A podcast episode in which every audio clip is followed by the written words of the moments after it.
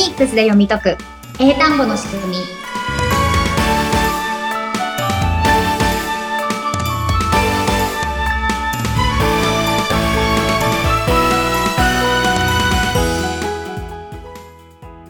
皆さんこんにちはフォニックス英会話講師の坂下悦子ですインタビュアーの神谷由紀子です。えー、坂下さん、74回目よろしくお願いします。はいよろしくお願いしますさあ、ゲスト会第2回目ですよ。はいもやったぜ。もう呼び込んでもよろしいですか？それでは参りましょう。菅沼さん、はーい。よろしくお願いします。こちらこそよろしくお願いします。す。さあ、前回はね、えー菅沼さんが、えー運営されている英語発音技能検定 EP プロに関して、えー皆さんに知っていただこうと、いろいろとね、教えていただいて、きっと興味持たれた方いらっしゃると思うんですが、今回はさらに、えー菅沼さんだからこそ教えていただける、話していただける、ちょっと赤裸々な部分も、えーお話しいただけたらなと思います。子供時代ね、思い返すと、やっぱカタカナ英語やってたなって私も思いますもん。どうですすか、今の現状というのは。現状、うん。えっと、まあ、あの、そんなにカタカナ英語に関してはあまり変わらないというか、うんでも本当に先生にもよると思うんですけれどもね。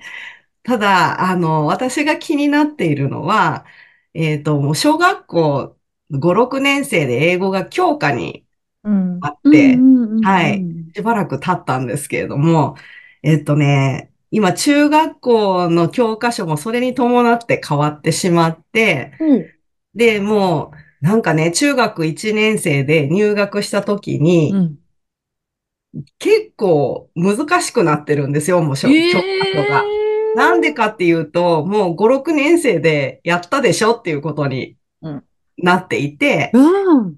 だから例えばなんか曜日とか、うん。はもう綴りも覚えてるはずよねっていうので、もう教科書が始まってしまって、いるんですね。ただ、一番困ってらっしゃるのが、あの、小学校の先生だと思うんですけれどうんも、いきなりだから英語を教えてくださいっていうふうに言われて、まあ、教科書も配布されました。うん。ただ、どこまで教えていいのかっていうのが、あんまりちゃんとあの学習指導要領で不安としかえ あのー指示されてない中で、うんそれぞれの先生たちの技量で、うんあの、進めていかなければならないっていうところで、うん。すごくばらつきがあるのが確かなんです。まあでも確かにあれですね。小学校の先生英語だけじゃなくて国語を教えてたりとか算数を教えてたりとかするから、網羅してやってらっしゃるじゃないですか。そこに急に英語のスペシャリスト並みにちゃんと指導してくださいねって言われても、迷子ですよね、ここは。うん。だからもう、本当に気の毒といううか、ん。うん、どうしたらいいんだかわかんないとは思います。普通に。ですよね。でも、しわ寄せが来ちゃってるのは子供たちなので、うん。うん。その、で、あとはだから中学校の先生たちも、すごくご苦労されてると思うんですよ。その、小学校から中学校までのこのつながりがなかなか、まだだから、その、なんていうか、どう試行錯誤っていうところがあると思うんですけども、うん。なんか見切り発車って言ったらあれなんですけど、大変なところはすごくたくさん、ね、大変な思いをされてる先生方もすごくたくさんいらっしゃるんじゃないかなと思います。うんただなんかその導入されたのに、あの、それこそ、あの、私の住んでる和歌山市の小学校ではなんか全然、え、アルファベットのポスターすらなかったりするんですよ。ええいいでしょ？うん。なんでないんですかねわかりません。嘘。ないんですか？うん、まあだからポスターがあればいいっていう問題でもなゃないけど。いんですが、うん。でもなんかその教材ってすごく、教材教具って大事だと思うんですね。うんその雰囲気を、なんていうのかな、楽しい雰囲気にするっていうのが目的だったら、ん本当ポスターがあるだけでもちょっと違ったりとかするんだろうけれども、だからなんかまあそれを一つ例にとってもなんかどこまで研修とかなされてるのかとかっていうのも、っていう感じの、うーんっていうところはありますね。環境を作ってあげればね、子供たちも入りやすいですもんね、それこそ。でも、現場のい気持ちをちょっと分かってほしいなってとかありますね、上の方の方々にね。うんううんん。ねえ、そう、そんな感じです。だからなんか早くからやるっていう姿勢はすごくいいと思うんですけれども、うんうん何をするかで全然変わってくると思うので、ううんん、なんか、なんていうのかな。結局最終的に正しい正しくないで、うん。なんていうかうんテストやってそうそうそう。っていうのは変わらないんですね。うんうん。私は個人的には、なんかね、言語って点数つけられるものでもないんじゃないのかなって。おー。です。うん。うん。うん。だからそれこそ、あの、美術とか音楽みたいなので、ある程度の正しさって絶対あると思うんですけど、うん。その、うん。ほら、楽譜が読めるとか、うん。その、なんていうのかな、ちゃんと正しい絵札、な筆をちゃんと使ってうんうん何か書くとかっていうのはあるんだとは思うんだけれども、あとはなんか本当その使う人のセンスとか、うんうん。うん、とかなんかその、なんていうのか、言語を使うにあたって、もっと大事な部分って自分の意見みたいなところがあると思うんで、うん。そういうところをもっと、なんていうのかな、あの、なんていうの？自分、ち、自分と違う人のここ、気持ちとか、うん。意見とかをちきちんと受け入れられるような器を作るとか、うん。なんか、もう、もうちょっとなんか違う部分を育てていったらいいのにと思って、その、うん。昔文法が、うね、どうのこうの読み解けたとかっていうことよりも、みたいな。な。思うところはいろいろあるので、止まらなくなってしまうんですけど、すいません、ずっと喋ってる。そうですよね。やっぱりこう、英語のテストで、なんかこの単語じゃなきゃダメとか、この言い方じゃなきゃダメっていう採点が今も多分結構あるんですよね。そう。ね、残念。そうですよね。でも、そういうもっと幅広い、あの、採点方法をするってなると、採点する側の知識とかがもっと高くないとできなくなっちゃうから、そうすると、また先生により負担がかかるっていうのもうんあって、非常になんか悩ましいところではあるんでりますす。けど、でも、ね、ちゃんと準備をしてやればできなくはないんではないかとはうん。思いますが、でもやっぱりそのためにはしっかり教えられる先生のうん。圧倒的な数が足りてないんですよね、きっとね。というかまあ、なんかこんなの、あれなんですけど、そもそもなんで英語やってんのっていうと、ね、なんで英語やった、できるようになった方がいいのっていう原点から、なんか、そう、なんだろう、もう一回みんな日本人、なんていうの、見返してみようよっていう感じはするんですけれどもね。うん。なんでできるようになりたいんだろう。なんでできる方がいいんだろうっていうところを。うん。なんか難しいなんか論文とか読む人って、うん日本語でも一握りじゃないですか。ねえ。だけど最低限のニュースとか、最低限のなんかの情報を、なんていうの、え得るためのそのハードルがもうちょっと低くなるっていうための、そのスキルの取得だったらすごくいいと思うんだけど、なんかもう全部一緒くたでわかんないとか、うんうん。うんうん。そんな言い回しを知ってても、みたいなのを何やってたりとか。うん。な、なかなか、だからそのステップっていうか、な、なんだろう、だから何のために何ができるようになったらいいのかなっていうのが。ね。だその、そういった意味でコミュニケーションを、あの、ちゃんと、例えばだから、なんていうの、音で、音によるコミュニケーションが、ちゃんと取れるっていうのが目標だったら、うん。発音がやるべきだし、うん。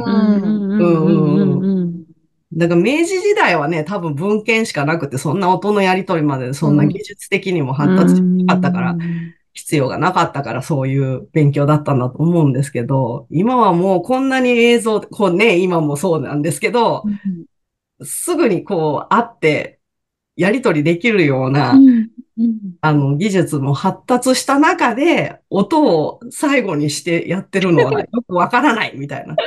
ね、確かに、確かに。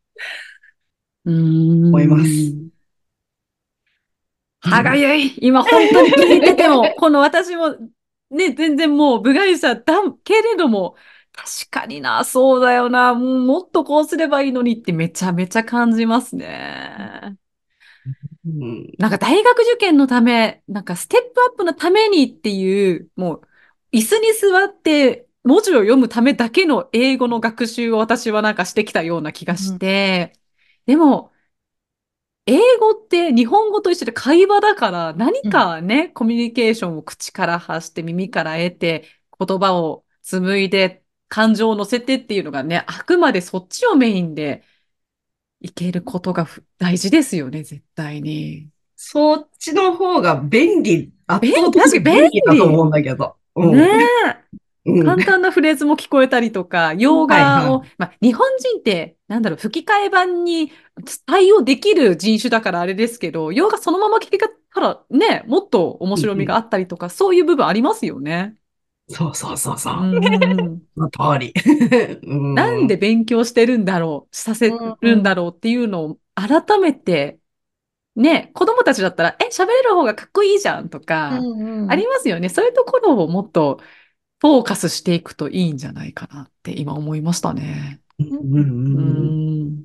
ねえ。まあ、だからそのなんていうのかな、正解不正解とかいうのがなーって言ってる中で検定作ってるのもなんなんですけども。でもその導く人を育ててくれるっていうのは本当に EP プロの大切さが感じますよね。子供たちは本当受け取るだけだから自分から探しに行くことができないからはい。おっしゃる通りです。んうん導いてくれる人を育てる EP プロをもっと普及しないかな。ねえ。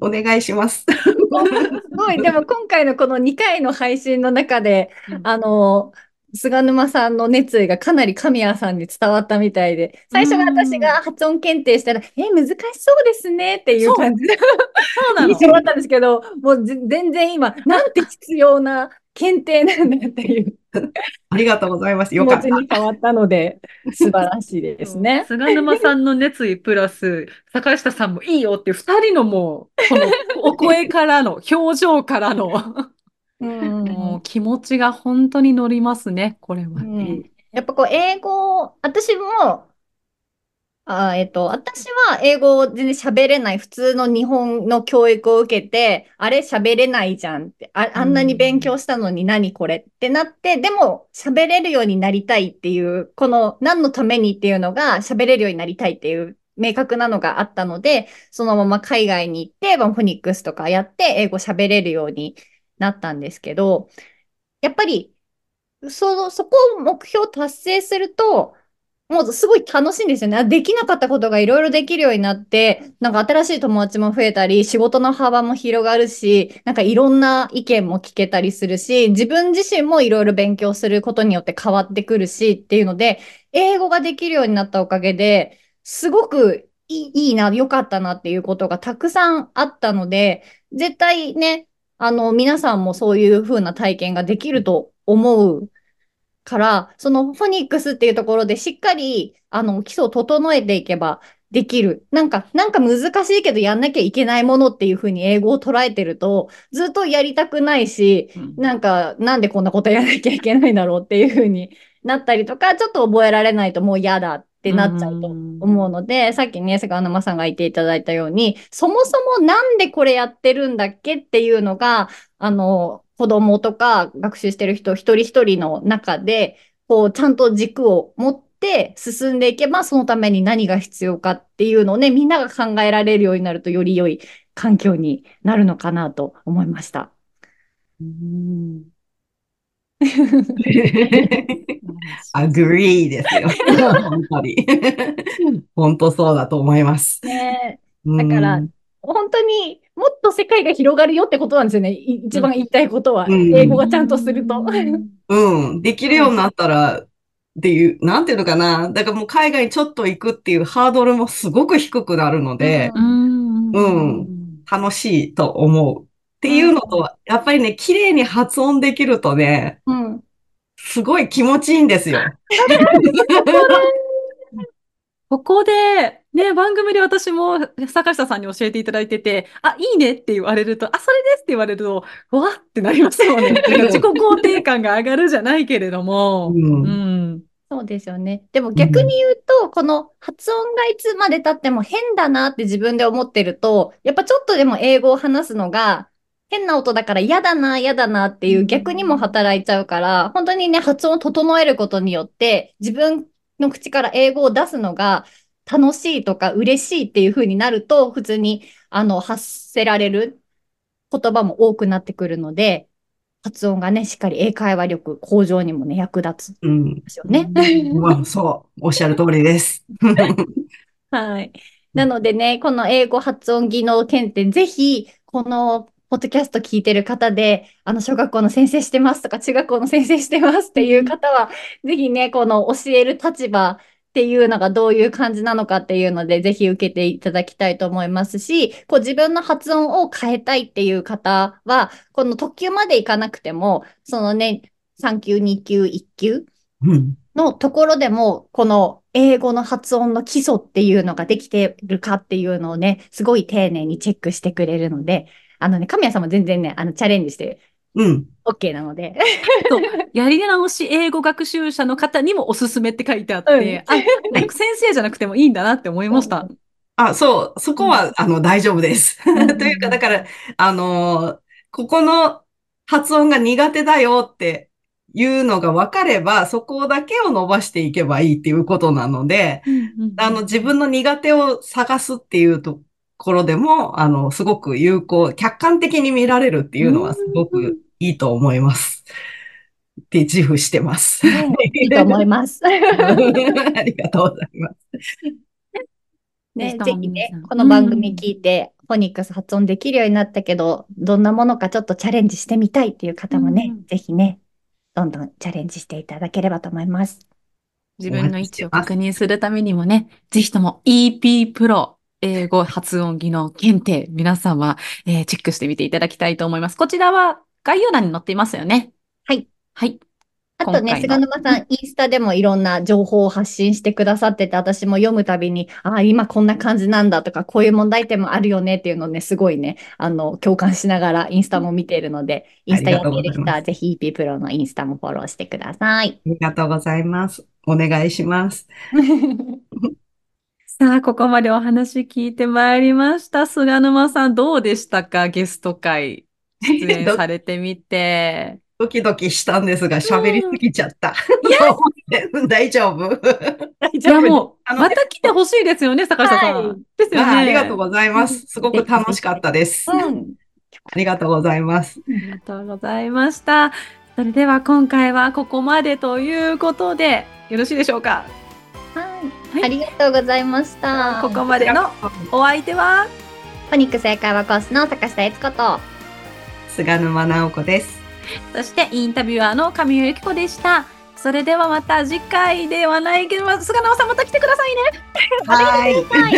皆さんありがとうございましたありがとうございました。